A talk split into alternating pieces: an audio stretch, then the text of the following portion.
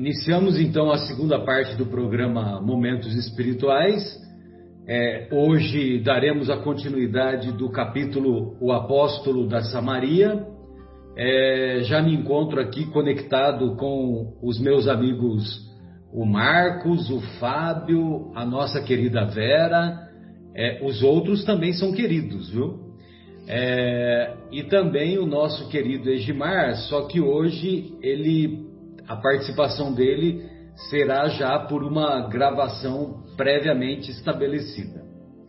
Bem, então nós vamos dar continuidade ao capítulo, é, é, é, o capítulo 10, né, como dissemos, da, da primeira parte da obra há dois mil anos, e o Publius, é, nós terminamos o, o estudo anterior com o Publius Lentulus comunicando comunicando à, à esposa Lívia que agora ele só tem um relacionamento de fachada, porque ele considerou que ela o traíra e, então agora ele a trata apenas como uma serva da casa. E então ele comunicou-a que ele é, empreenderia uma, uma viagem pela Palestina e, e se, essa viagem não seria na companhia dele. E evidentemente que ele, ele não estabelece diálogo com ela, e então nós vimos no, no capítulo anterior que ele terminou o diálogo dizendo o seguinte, o seguinte, é, o seguinte recado: desejo firmemente, acredite na, Desejo firmemente, acredite na confiança que deponho no seu propósito de regeneração como mãe de família e que procure restabelecer sua idoneidade que outrora não lhe negaria em tais circunstâncias. E espero, assim, se obtenha, se abstenha de qualquer ato indigno que venha a perder minha pobre filha para sempre. Imagine vocês, né? Ele deixou, ele vai deixar a, fi, é, a Lívia sozinha com a filha e já tendo tido um filho raptado, que foi aquela história terrível do, do filho Marcos. Muito bem, então quando ele diz isso, a Lívia diz: Públio na esperança de que ele estabelecesse um diálogo com ela, né? Na, na esperança de que ela, de que, é, de que ela poderia aproveitar aquela oportunidade para pelo menos estabelecer algum comentário, alguma justificativa que até hoje, até esse momento, na descrição da obra, o Publius Lentulus não deixou a, a mínima margem para que ela explicasse. Públio pôde ainda exclamar à esposa do senador de maneira aflita, tentando aproveitar aquele rápido minuto de serenidade do marido, a fim de se defender das calúnias que lhe eram assacadas pelas mais complicadas circunstâncias. Mas, afastando-se repentinamente, fechado na sua severidade orgulhosa, o senador, não lhe deu tempo de continuar, integrando-a cada vez mais no conhecimento da sua amargurada situação dentro do lar. Então chama atenção aqui o Emmanuel colocar o termo severidade orgulhosa, né? Fechado na sua severidade orgulhosa. Porque todos nós somos orgulhosos em maior ou menor grau.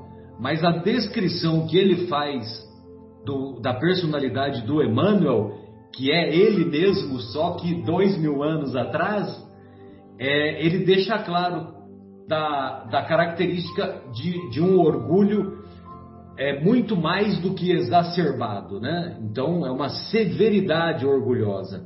E ele simplesmente vira as costas para ela, dá as ordens e simplesmente não, não quer nem saber de ouvir as explicações dela. Passada uma semana, partia ele para a sua viagem aventurosa. olha o que um outro detalhe aqui, né, que o Emmanuel, o próprio Emmanuel coloca e, e para deixar nas entrelinhas aquilo que nós dissemos no programa passado, né? Que o, o Chico, o, o Divaldo, é, num, num colóquio confidencial com o Chico, então o Divaldo, em uma das suas palestras, ele diz que o senador Públio Lentulus, apesar de ficar 25 anos separado da convivência com a esposa Lívia, que ele teve outros relacionamentos, né? Então nós vamos, nós vamos perceber aqui nas entrelinhas, passada uma semana, partia ele para a sua viagem aventurosa.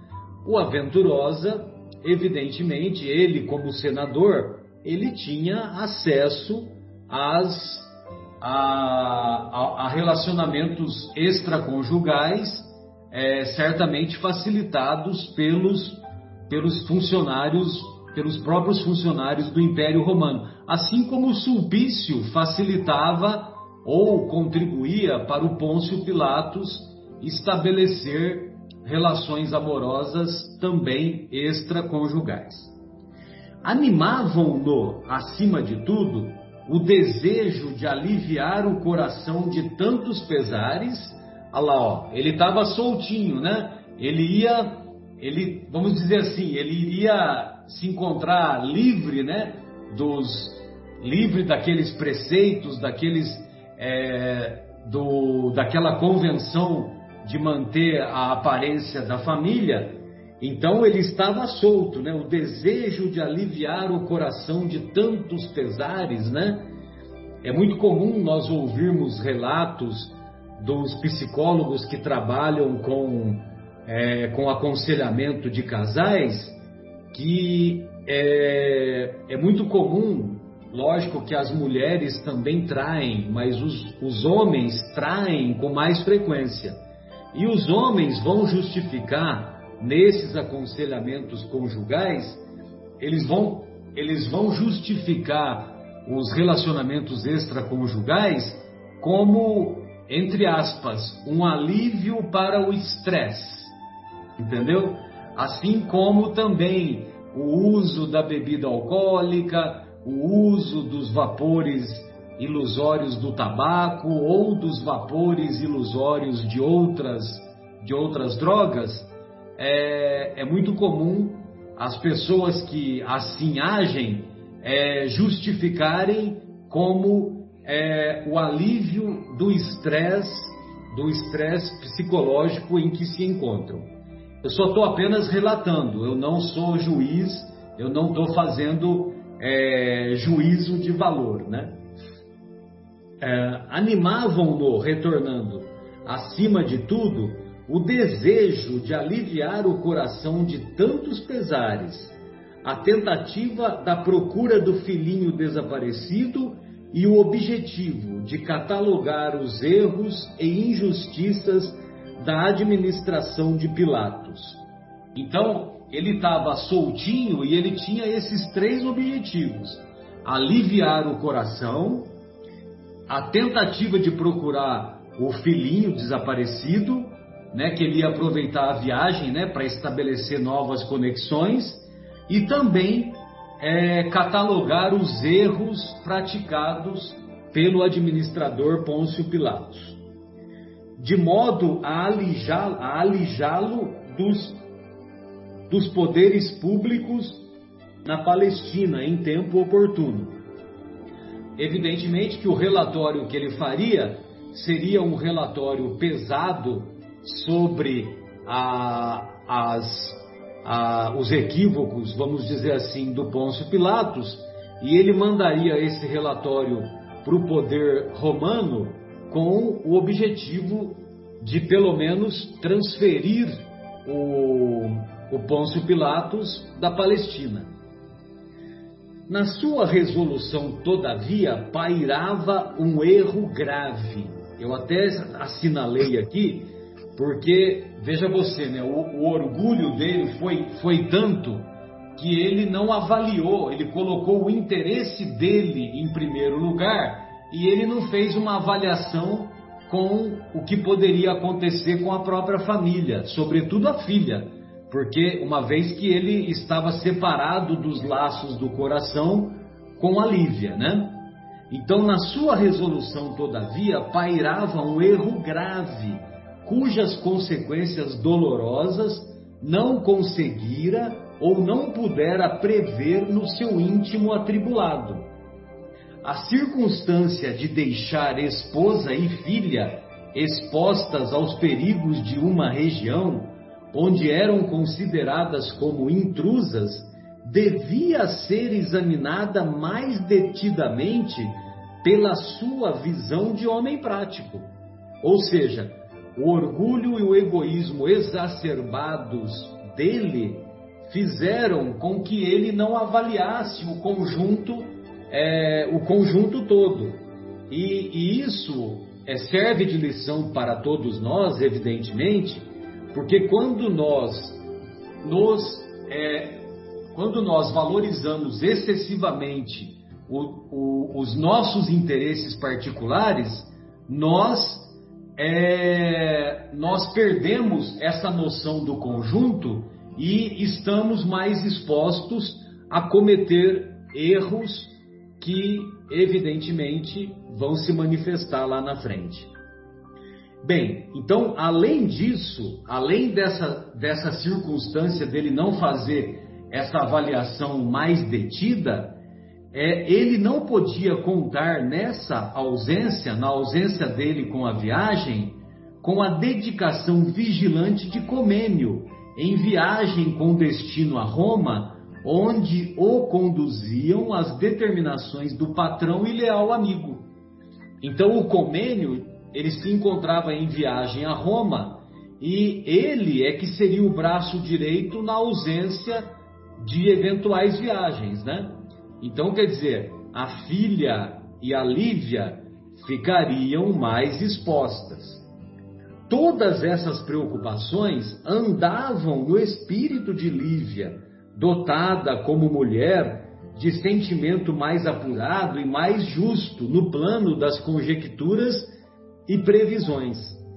Foi assim, de alma aflita, que viu partir o marido embora houvesse ele recomendado a numerosos servos o máximo de vigilância nos trabalhos da casa, junto aos seus familiares. Festividades solenes foram determinadas por Herodes em Tiberíades, previamente avisado pelo senador a respeito de sua visita pessoal àquela cidade. Tiberíades não era muito distante de Cafarnaum. Então o, o, o Públio Lentulus enviou um mensageiro dizendo para o Herodes que ele visitaria a cidade. Todas as localidades de maior destaque constavam como pontos de parada da caravana, recebendo públios em todas elas as mais expressivas homenagens das administrações e contingentes de escolta e, e servos inúmeros que lhe auxiliavam os serviços. Naquela demorada excursão através das unidades políticas de menor importância na, na Palestina. Devemos consignar, porém, que Sulpício Tarquínios se encontrava justamente em missão junto de Herodes Antipas, quando da festiva chegada de Públio Lentulus à grande cidade da Galileia. Procurou, todavia, não se fazer notado pelo senador, regressando no mesmo dia a Jerusalém, onde vamos encontrá-lo em conferência íntima com o governador nestes termos. Bem, o Sulpício Tarquínios, que é uma cascavel, que é uma, uma personagem traiçoeira, é, viu essa oportunidade quando lá da visita do Públio Lentulus a, a Tiberíades, então ele reconheceu o, o senador, mas ele não se deixou notar, não se deixou reconhecer.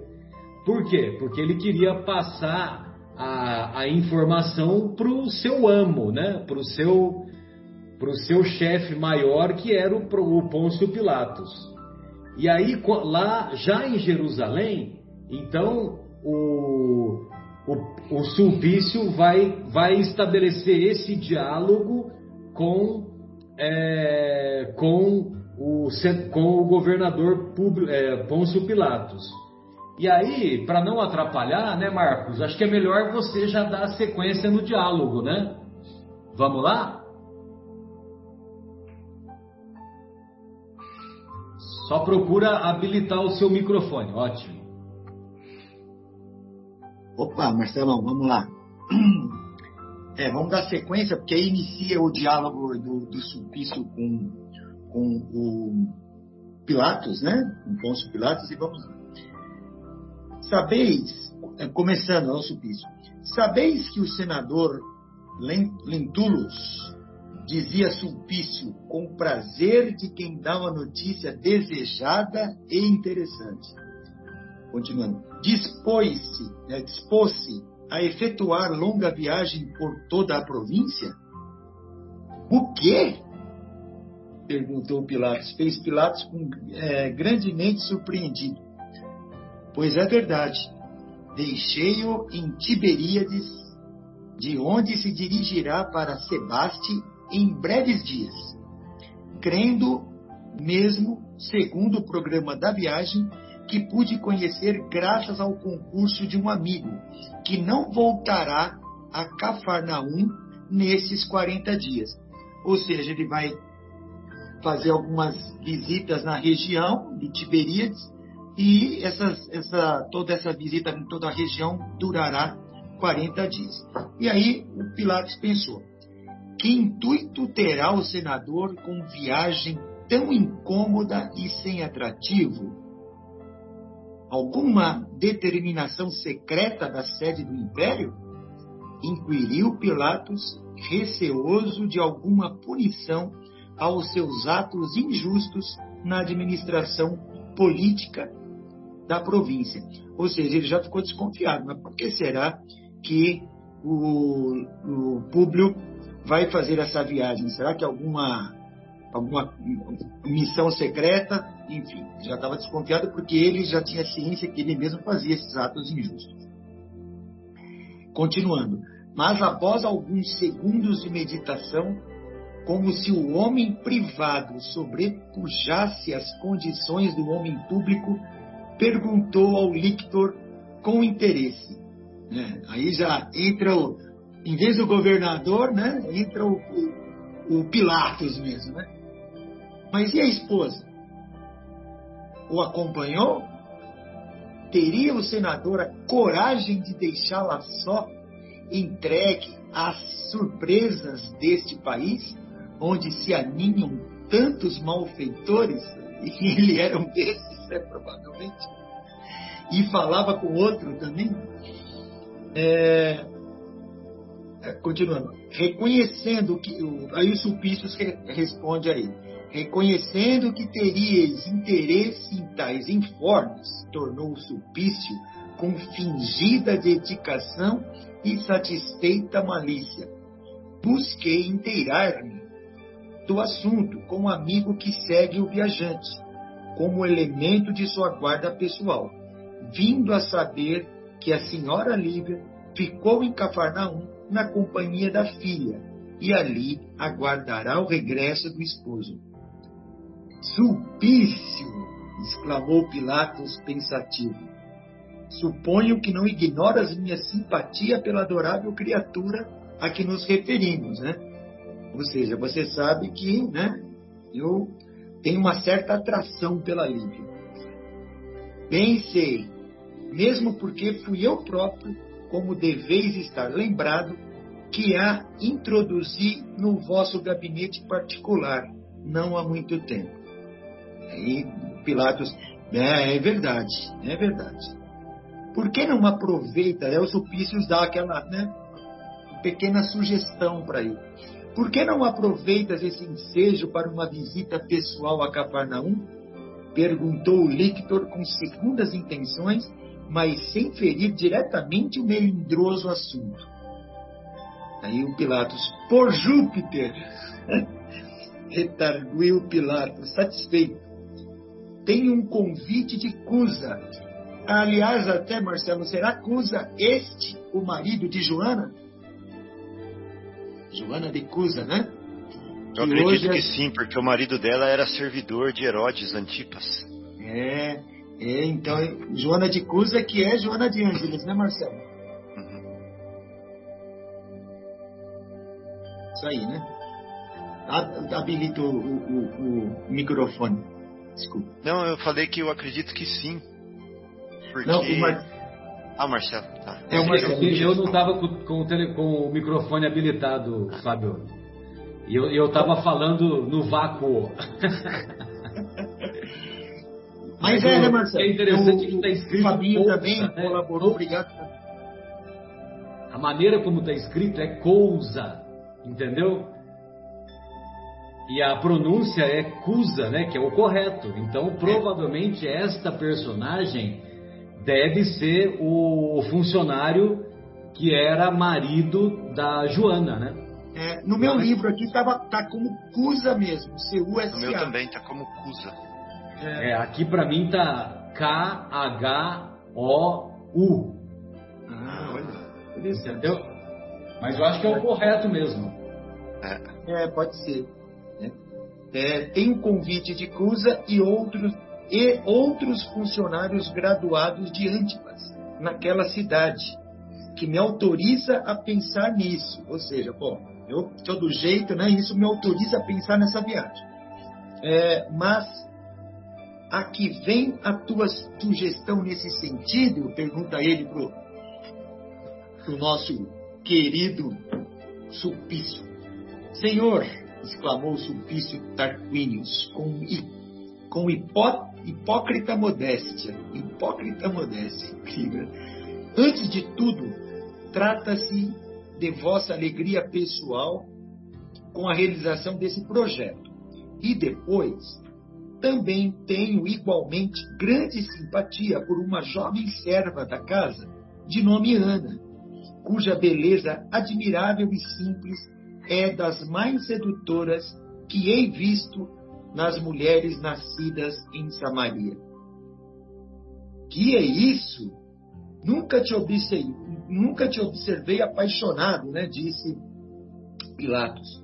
Acho que já, já passaste a época de arrebatamentos da mocidade.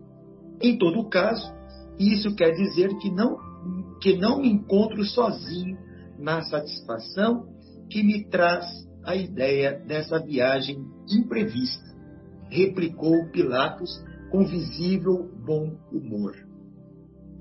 E como se aquele mesmo, como se naquele mesmo instante houvesse elaborado todos os detalhes de seu plano, exclamou para o lictor, que o ouvia entre satisfeito e envaidecido. E aí vamos ver na sequência como se dará esta é, a continuidade dessa, dessa conversa entre Sulpício e o nosso querido Pôncio Pilatos. E aí seria o Egimar, né?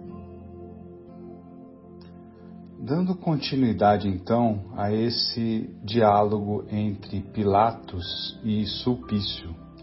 Pilatos diz para Sulpício: Sulpício, ficarás aqui em Jerusalém apenas o tempo preciso ao teu descanso ligeiro e imediato regressando depois de amanhã para Galiléia, onde irás diretamente a Carfanaum avisar Cusa dos meus propósitos de visitar a cidade.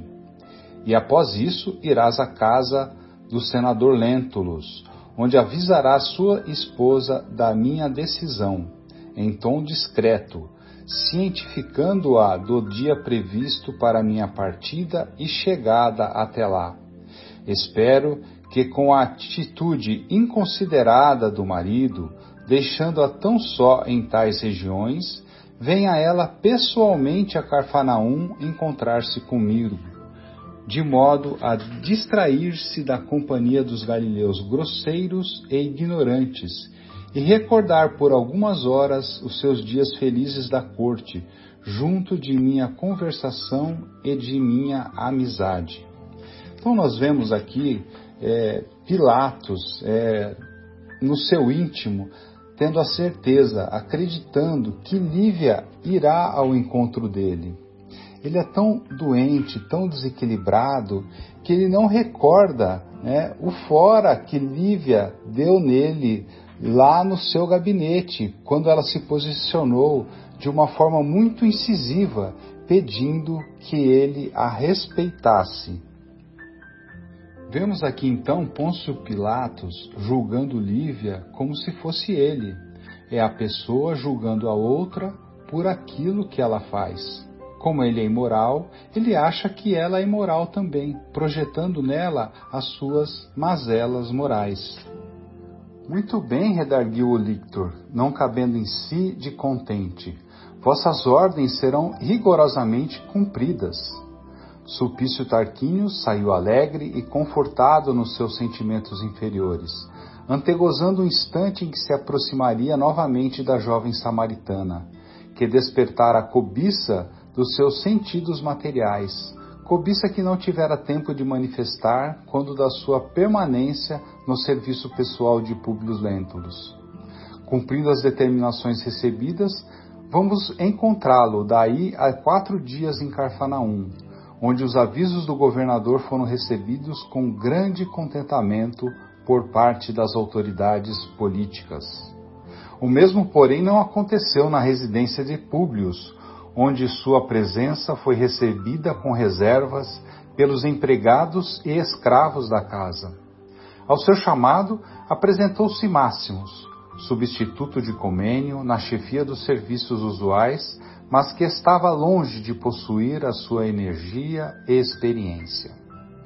Atendido solicitamente pelo antigo servo, que era conhecido pessoal, solicitou o lictor a presença de Ana, de quem dizia ele precisar de uma entrevista pessoal para a solução de determinado assunto. O velho criado de Lentulus não hesitou em chamá-la à presença de Suplício que a envolveu em olhares cúpidos e ardentes. A criada perguntou-lhe intrigada e respeitosa a razão da visita inesperada, ao que Tarquinius esclareceu tratar-se da necessidade de avistar por um momento com Lívia em particular, tentando ao mesmo tempo colocar a pobre moça ao corrente de suas pretensões inconfessáveis, dirigindo-lhes as propostas mais indignas e insolentes. Imaginem aqui o que Tarquínios falou para Ana, né? Após alguns minutos em que se fazia ouvir nas suas expressões insultuosas, em voz abafada, que Ana escutava, extremamente pálida, com o máximo de cuidado e paciência, para evitar qualquer nota escandalosa a seu respeito, respondeu, respondeu a digna serva com voz austera e valorosa: Senhor Lictor, chamarei minha senhora para atender-vos dentre em poucos instantes. Quanto a mim, devo afirmar-vos que estáis enganado, porquanto não sou a pessoa que supondes. Vera, então após a consideração do Egimar, como que se dá a continuidade dos acontecimentos, querida? Por favor. Bom, então vamos lá, né? Vamos continuando aqui encaminhando-se resolutamente para o interior, cientificou a senhora do persistente propósito de Sulpício em lhe falar pessoalmente, surpreendendo-se Lívia, não só com o um acontecimento inesperado, senão, tam, senão também com a expressão fisionômica da serva, presa da mais extrema palidez depois do choque sofrido. Ana, tratou de não a inteirar de pronto do sucedido, enquanto ela murmurava. Senhora, o lictor Sulpício parece apressado. Presumo que não tendes tempo a perder. Todavia, Sem deixar empolgar pelas circunstâncias, Lívia buscou atender ao mensageiro com o máximo de sua habitual atenção. A Lívia sempre é muito polida, né? Muito educada. Ante a sua presença, inclinou-se o lictor com profunda reverência, dirigindo-se-lhe respeitoso no cumprimento dos deveres que o traziam. Senhora, venho da parte do senhor procurador da Judéia que tem a honra de vos comunicar a sua vinda a Cafarnaum nos primeiros dias da próxima semana. Os olhos de Lívia brilharam de justificada indignação. Imaginem como foi essa notícia para ela, já na situação que ela já se encontrava. Ela falou assim: pronto, agora vai me complicar de vez, né? Exato. Enquanto, enquanto inúmeras conjecturas lhe assaltaram o espírito, movimentando, porém, as suas energias, teve a precisa coragem para responder à altura das circunstâncias.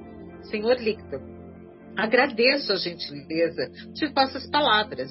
Todavia, cumpre-me esclarecer que meu marido se encontra em viagem neste momento e a nossa casa a ninguém recebe na sua ausência. Olha só como ela. Nossa, que caráter, né? Ela se mantém firme, né? Sempre. E com leve sinal, fez-lhe sentir que era tempo de se retirar. Até imagina o sinal que ela fez, né? A postura dela. O que Sulpício compreendeu, intimamente encolerizado. Né? Ele ficou nervoso com essa situação. Despediu-se com reverências respeitosas. Surpreendido com aquela atitude, por quanto ao espírito do Lictor e a prevaricação de Lívia representavam um fato inconteste, retirou-se sumamente desapontado, mas não sem conjeturar os acontecimentos na sua depravada malícia. Né? Vamos lá. É uma cascavel, né? O Sulpício é uma cascavel, né? Ele com a Fúvia.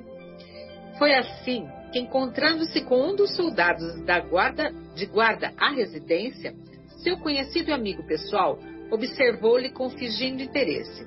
Olha só, vamos ver o que, que ele vai aprontar aqui. Otávio, antes de uma semana, talvez aqui, esteja de volta e desejaria encontrar de novo nesta casa a joia rara de minha felicidade e de minhas esperanças.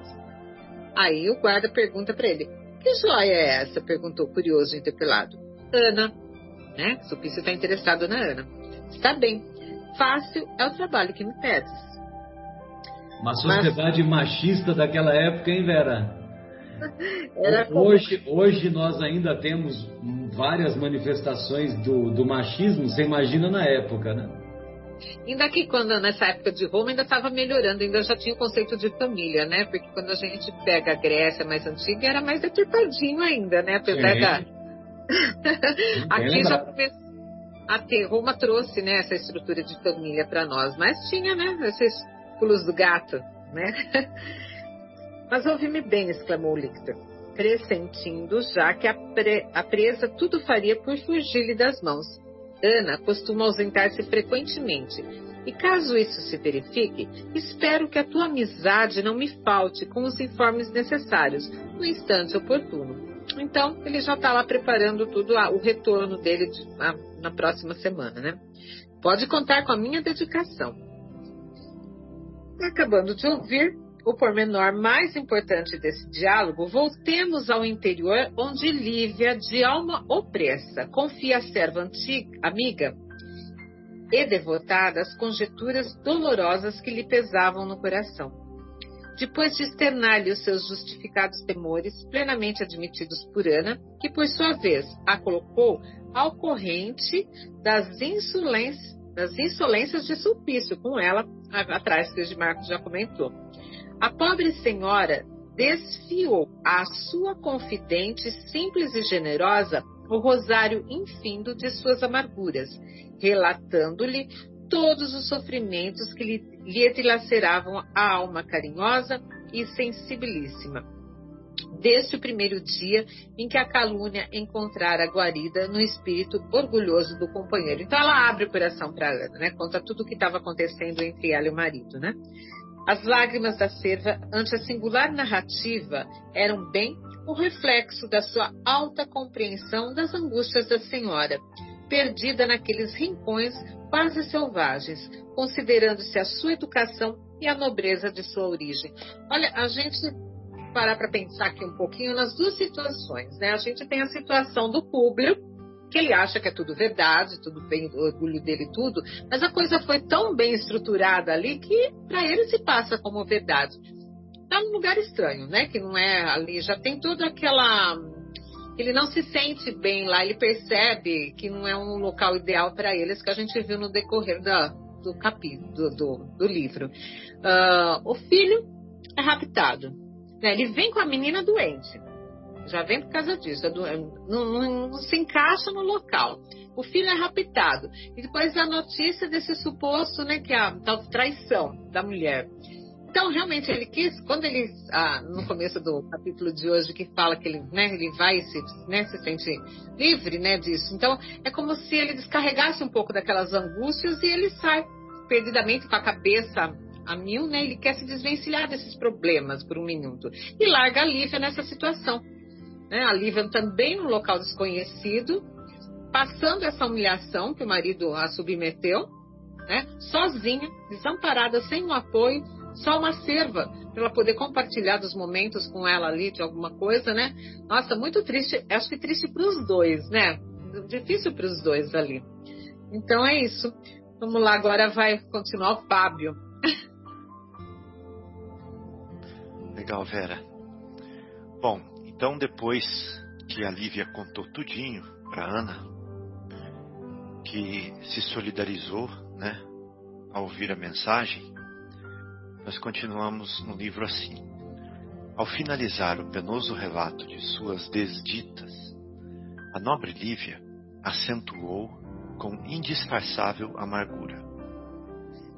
Na verdade, tudo tenho feito por evitar os escândalos injustificáveis e incompreensíveis.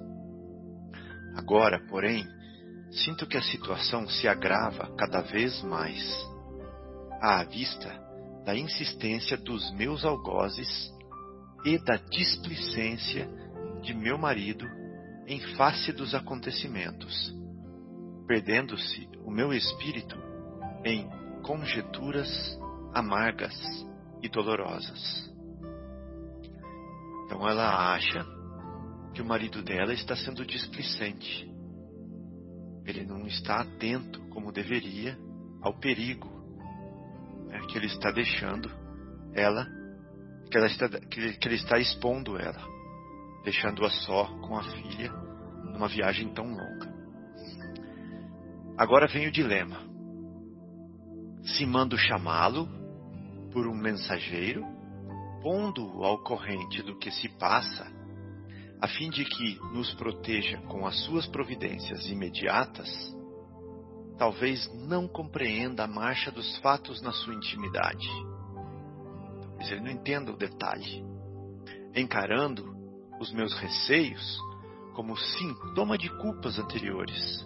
Ele vai achar que é porque eu me sinto culpada, por isso que eu estou fazendo isso. Ou tomando os meus escrúpulos, né, as minhas preocupações, como desejo de regeneração por faltas que não cometi. Ou ele vai pensar né, que essa minha preocupação é para tentar me redimir, para tentar me corrigir né, das faltas que eu não cometi. E, em virtude de suas enérgicas reprimendas e penosas ameaças. Bom, se agora vem o outro lado da moeda. Se não o aviso dessas ocorrências graves, do mesmo modo se produziria o escândalo escândalo. Interessante ele usar essa palavra, né? Escândalo. Eu fui descobrir no miudinho que escândalo é escandalon, pedra de tropeço ou armadilha. Interessante, né? Do mesmo modo, se produziria o escândalo com a vinda do governador a Cafarnaum, aproveitando o ensejo da sua ausência. Então, se correr, o bicho pega. Se ficar, o bicho come. O que eu faço? O que eu faço? Bom, tomo unicamente a Jesus por meu juiz nesta causa dolorosa, em que as únicas testemunhas devem ser o meu coração e a minha consciência. Então o que ela está falando aqui é o seguinte: a minha consciência está tranquila. Jesus é o meu único juiz. Pode ser que os homens me julguem equivocadamente, inclusive o meu marido, mas a minha consciência e Jesus sabem. Pergunta 922 de O Livro dos Espíritos: O que é felicidade relativa? Do ponto de vista material, a posse do necessário. Do ponto de vista moral, a consciência cristalina e a fé no futuro. Bonito, né?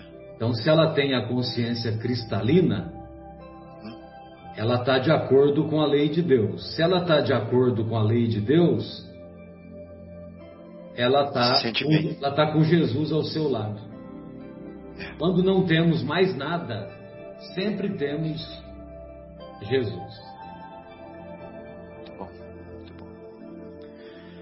Bom, então, se é, de um lado, se ela avisar o marido, o marido vai achar que ela está querendo se redimir e está com a consciência culpada.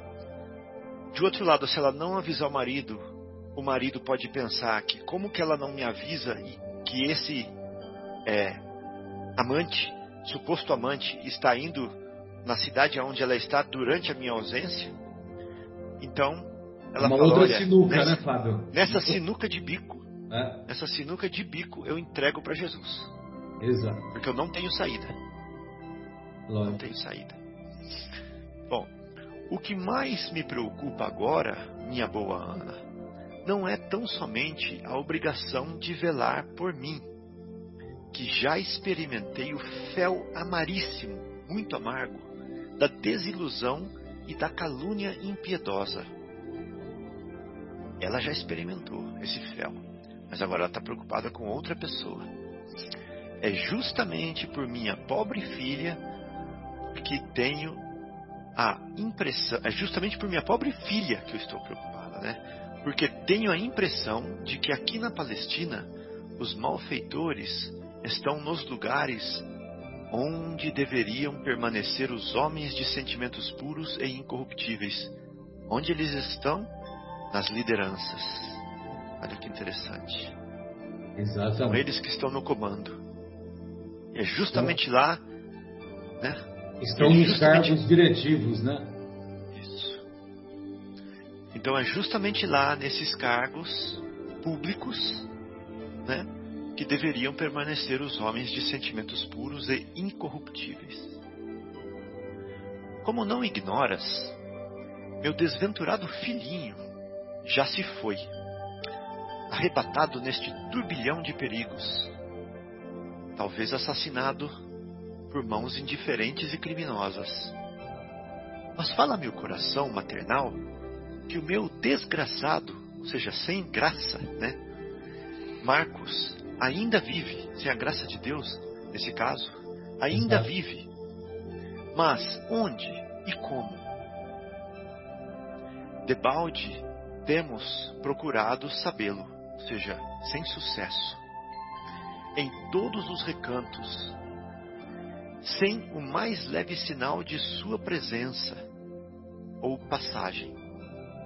Não, não, os, não o encontramos. Agora manda a consciência que resguarde a filhinha contra as ciladas tenebrosas. Vamos resumir isso aqui? Ana, eu não estou mais preocupada comigo porque eu já bebi do fel. Agora eu estou preocupada com a Flávia. Porque eu já perdi um filhinho. Agora eu não quero perder a Flávia. Agora eu tenho que guardá-la com todas as minhas forças, com todo o meu cuidado. Olha o risco que ele expôs à própria família, né? Nossa Senhora. Levado pelo orgulho e pelo egoísmo exacerbado. Que são nada mais do que cegueira. Porque quando ele fala que a, a, a Lívia não teve essa cegueira, né? Ela teve uma percepção é, muito mais consciente do que ele. Ela já abarcou tudo isso com a visão dela, esses perigos, quando o, o Públio falou para ela, né? Coisa que ele não teve. Foi, estava com as escamas nos olhos. Exato. Ele que era um homem prático, que deveria ter visto isso, né? Senhora, aí a, a Ana vai ter uma ideia. Ela fala assim: Senhora, exclamou a serva, com fulgor estranho no olhar. Fulgor é brilho, né? Um fulgor estranho no olhar, como se houvera encontrado uma solução repentina e apreciável para o assunto. O que dissestes revela o máximo bom senso e prudência. Ou seja, o dilema lá que ela reportou. Também eu participo dos vossos temores, e suponho que deveremos fazer tudo por salvar a menina e a vós mesma das garras desses lobos assassinos. Aí vem a ideia: por que não nos refugiarmos em algum local de nossa inteira confiança, até que os malditos abandonem estas paragens? Maldito não com aquela raiva, com ódio, mas no sentido de contrário de bendito. Sim. Que não tem a bendição de Deus, né? Sim. Aí ela fala, a, Ana, a Lívia fala assim: Mas considero que seria inútil procurarmos abrigo em Cafarnaum em tais circunstâncias. Ou seja, eles vão nos achar. Né? Cafarnaum é tão pequenininho, eles vão nos achar. Aí a Ana fala para ela assim: iríamos a outra parte. Mas aonde? indagou Lívia com ansiedade. É... Agora eu estou em dúvida se a minha parte acaba aqui, Marcelo. É, acaba aí, mas você pode, você pode seguir dizendo a, até, o, até quando ela fala mas a Samaria, né? Isso. Aí você, não, tá aí você não continua. Aí você só Aí- vê, vê só a ideia da Ana, né? Tem um projeto. Sim. Aí ela fala assim, Ana, eu tenho um projeto. E falou com esperança, né? Caso assentisseis na sua plena realização, sairíamos ambas daqui com a pequenina, refugiando-nos na própria Samaria da Judéia. Olha que interessante, né? Falar Samaria da Judéia, né? A gente costuma falar Samaria e Judéia, mas ela está Uhum. falando aqui que são dois lugares é, que é, são Pertencem ao né? mesmo. É, mas pertencem é, todos é, à Judéia, Samaria da Judéia, em casa de Simeão, ou seja, o tio dela, cuja idade respeitável nos resguardaria de qualquer perigo. Aí a última frase que nós vamos ver hoje, a Lívia fala assim: Mas a Samaria, replicou Lívia, algo desalentada, fica muito distante muito distante. E aí, como que elas vão sair dessa então? Como que elas vão fazer? Essa dúvida nós vamos deixar então para ser revelada a resposta no próximo, é, no nosso próximo programa. Então, eu- eu- uma, uma coisa interessante desse diálogo dela com a Ana é, tem, tem dois pontos que eu gostaria de abordar, né? Um ponto, um ponto é que ela, é, elas se tornam muito íntimas, né? E, e muito, é, elas estabelecem desse momento em diante, além da, da amizade que elas nutriam, da simpatia pelo é, por, por ambas abraçarem os ensinos de Jesus. Então, é, a Lívia não valorizava o fato de que ela era, de que ela, ela tinha uma, uma posição na sociedade muito acima da Ana, que era serva. Então, elas se tornam amigas principalmente a partir do momento em que a, Liva, em que a Lívia é, confidencia o momento turbulento que ela está vivendo no relacionamento com o Públio, né? Então, quer dizer, então elas se tornam amigas íntimas, né? E amigas com A maiúsculo, íntimas com I maiúsculo, e, e o outro detalhe é que quando a Lívia é, comenta comenta a preocupação com a filha, então esse comentário, por isso que, por isso que quando a gente tem um problema, é, nem sempre vale a pena nós ficarmos guardando esse problema conosco. Muitas vezes é importante nós abordarmos esse problema com outras pessoas, porque as outras pessoas vão contribuir para iluminar ou, ou para acharmos a solução do problema, né?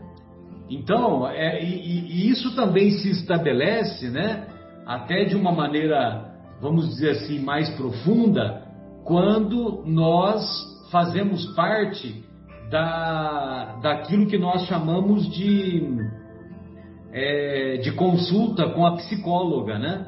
Ou seja, quando nós fazemos acompanhamento com a psicóloga ou com o psicólogo, é, muitas vezes o psicólogo, ele não fala uma palavra e mesmo assim nós achamos a solução, né? Nós achamos a solução, nós, por isso que é uma terapia, né? Então, quer dizer, é, vale a pena, né, diante, diante dos desafios que a vida a todos nos propõe, vale a pena nós é, comentarmos esses desafios com, com aqueles com quem convivemos ou comentarmos com o terapeuta, né? no caso, quando for interessante fazer a terapia com a psicóloga, é, porque isso vai, vai contribuir para encontrarmos a solução, a resolução do problema.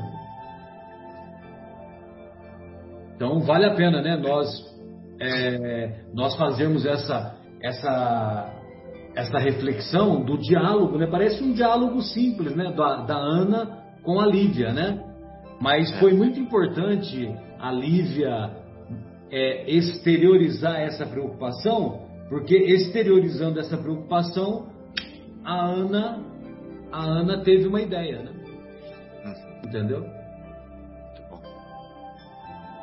Ei, pessoal. Isso. É, temos mais alguma colocação que alguém gostaria de fazer? Podemos encerrar. Na próxima semana daremos continuidade, então, a partir desse trecho aqui do, do de, dessa ideia que a Ana sugere para Lívia, para ambas se dirigirem até a Samaria, lá na casa do Simeão, né? E o nome do capítulo é o apóstolo da Samaria, não é isso? É. O apóstolo da Samaria, né? Então, alguns acontecimentos lá ocorrerão. Então, um grande abraço a todos e. Um abraço para todos também. Até a próxima semana.